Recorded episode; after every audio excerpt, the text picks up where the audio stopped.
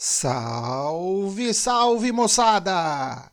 Aqui quem vos fala é o professor doutor Eduardo Jara, coordenador do programa de extensão universitária ESAG Kids da UDESC, a Universidade do Estado de Santa Catarina, e eu estou pilotando a nave Matematis 1. Estamos na terceira temporada do podcast mais querido do universo matemático, e agora estamos falando sobre empreendedorismo fractal. Estamos no nono episódio, e nesse nono episódio nós vamos falar de espaço de fase.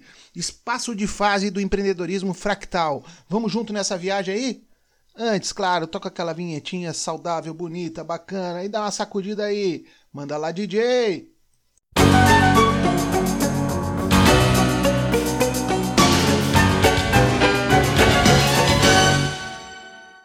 Que beleza, que beleza! Eu não sei de vocês, mas eu do lado de cá faço aquela dancinha aí, rally shake, sacode, vamos junto.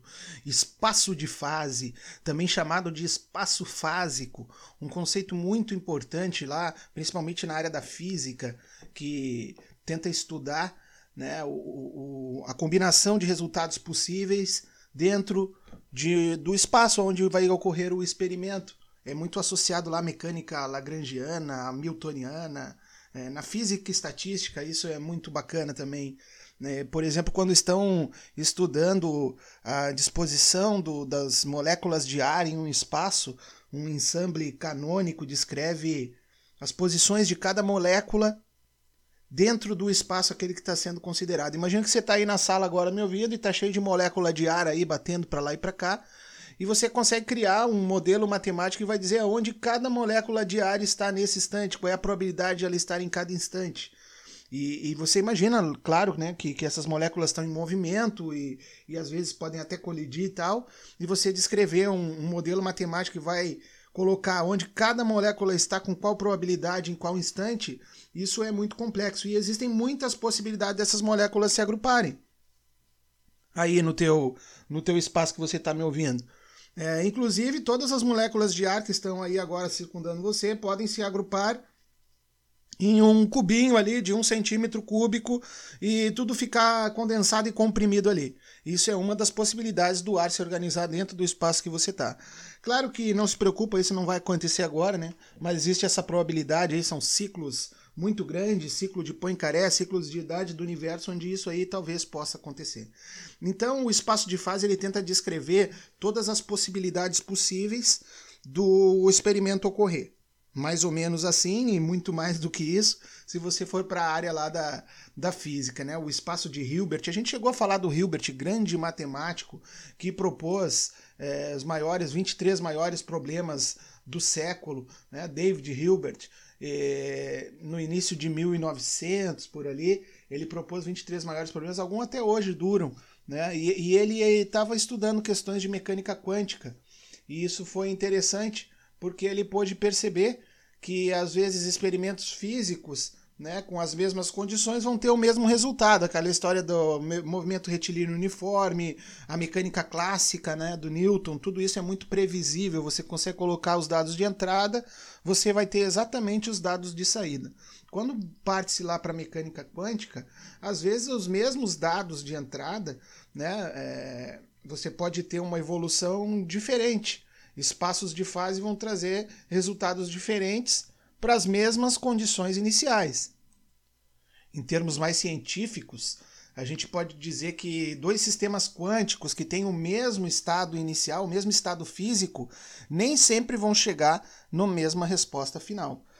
Quando a gente pensa é, na computação clássica, onde um, um, uma, um, a unidade básica de informação lá binária, né, ou é zero ou é um, a gente vai pensar em analogia à computação quântica, onde a, onde a unidade de informação básica é 0 e 1 um ao mesmo tempo, com probabilidades distintas de serem 0 e 1 um em de, determinados momentos, mas ela carrega as duas informações. Isso faz, por exemplo, com que os computadores quânticos tenham um processamento infinitamente maior que os, que os computadores tradicionais que vocês estão utilizando aí, muito provavelmente, para ouvir esse podcast. Então, dada essa pequena abordagem inicial aí de como o espaço de fase se identifica, a relação com o empreendedorismo fractal vem dessas inúmeras possibilidades de você empreender dentro de um espaço de fase distinto. Quando a gente está falando num exemplo prático de uma ação de extensão, por exemplo, extensionista, é, vamos usar o case Zag Kids, que é nosso grande patrono aqui desse podcast. Vamos pensar que as ações extensionistas inicialmente foram planejadas para acontecer somente dentro da universidade, somente dentro do, auditório da ESAG, para receber crianças para conhecer a universidade. Esse talvez tenha sido o plano inicial, né? o plano número um de toda ação de extensão que já acontece há mais de cinco anos.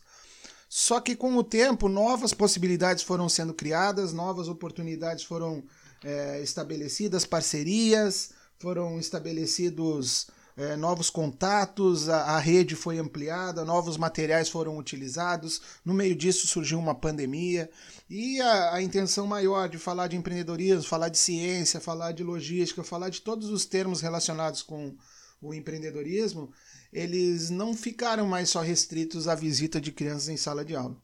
Porque a gente começou também a trabalhar na questão do podcast, por exemplo. É um espaço de fase onde as nossas ações estão acontecendo nesse momento. A gente tem uma página lá no YouTube, é, um canal no YouTube também, Matematizum, que já teve muitos views aí interessantes. No TikTok também, com o canal Matematizum, é, quase 600 mil visualizações nos vídeos. E são espaços de fase que inicialmente nem estavam previstos. E isso tem uma analogia, a meu ver, muito grande com as questões de ações empreendedoras quando você se planeja, quando você tem um plano e vamos atingir o objetivo deste plano. Mas no percurso, e essa é a grande habilidade das startups, por exemplo, de poder readequar o seu caminho, vai até uma etapa, faz um pivô, marca uma âncora ali, marca um xizinho na árvore que você passou por aquele lugar e segue em frente, sabendo que até aquele ponto ali tinha dado certo e muitos outros caminhos podem se abrir. Então, a analogia de que nem sempre as mesmas condições iniciais levam ao mesmo resultado cabe muito bem ao empreendedor. Não adianta, ah, eu vou abrir uma franquia, então vai dar certo porque toda franquia vai dar certo. Não é verdade. A gente sabe que franquias, às vezes, dependendo da localização que ela vai estar, dependendo do público que ela vai atender ao redor, dependendo da qualidade dos funcionários envolvidos, do gestor envolvido, pode ter resultados completamente diferentes. E isso, para o empreendedorismo, é, é uma grande questão que devemos refletir. Será que com os mesmos recursos eu vou obter os mesmos resultados de outra pessoa que empreendeu em algo semelhante? Será que um padeiro com a mesma receita, pão, água, fermento e sal, vai fazer o mesmo pão?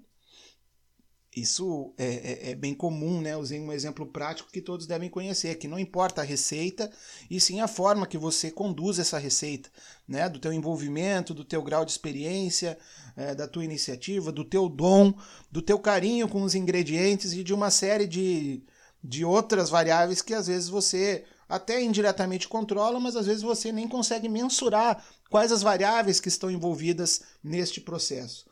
Então, o espaço de fase do empreendedorismo fractal, ele a princípio é o nosso planeta Terra, em breve também chegaremos à Lua, em Marte, outros planetas, buraco de minhoca, seja onde for que você queira desenvolver a tua ação empreendedora. Nós estamos aí, né, não é a viagem pura aqui, nós estamos com viagens turísticas hoje para quem quiser chegar na, na órbita da Terra e ver a Terra lá de cima. Basta você pagar aí uma fortuna e vai conseguir uma vaguinha lá com Jeff Bezos, também o Elon Musk também está nessa área aí do turismo espacial.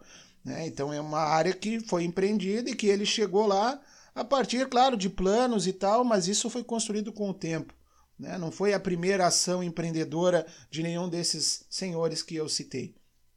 E você que é um empreendedor ou que realiza as ações empreendedoras, deve estar ciente que o planejamento é fundamental para conduzir. Você tentar desenhar o espaço de fase das suas aplicações aí empreendedoras, das suas ações, de empreendedorismo, isso é muito importante. Você tentar prever as variáveis que vão influenciar, as coisas que podem catalisar e fazer acontecer mais rápido, as coisas que podem dificultar.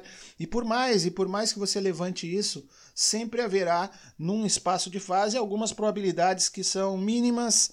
É, impensáveis que nem é bom considerar, como aquele exemplo de todo o ar se concentrar num cubinho de um centímetro cúbico agora, enquanto a gente fala. Isso pode acontecer, mas é improvável. Mas não é impossível.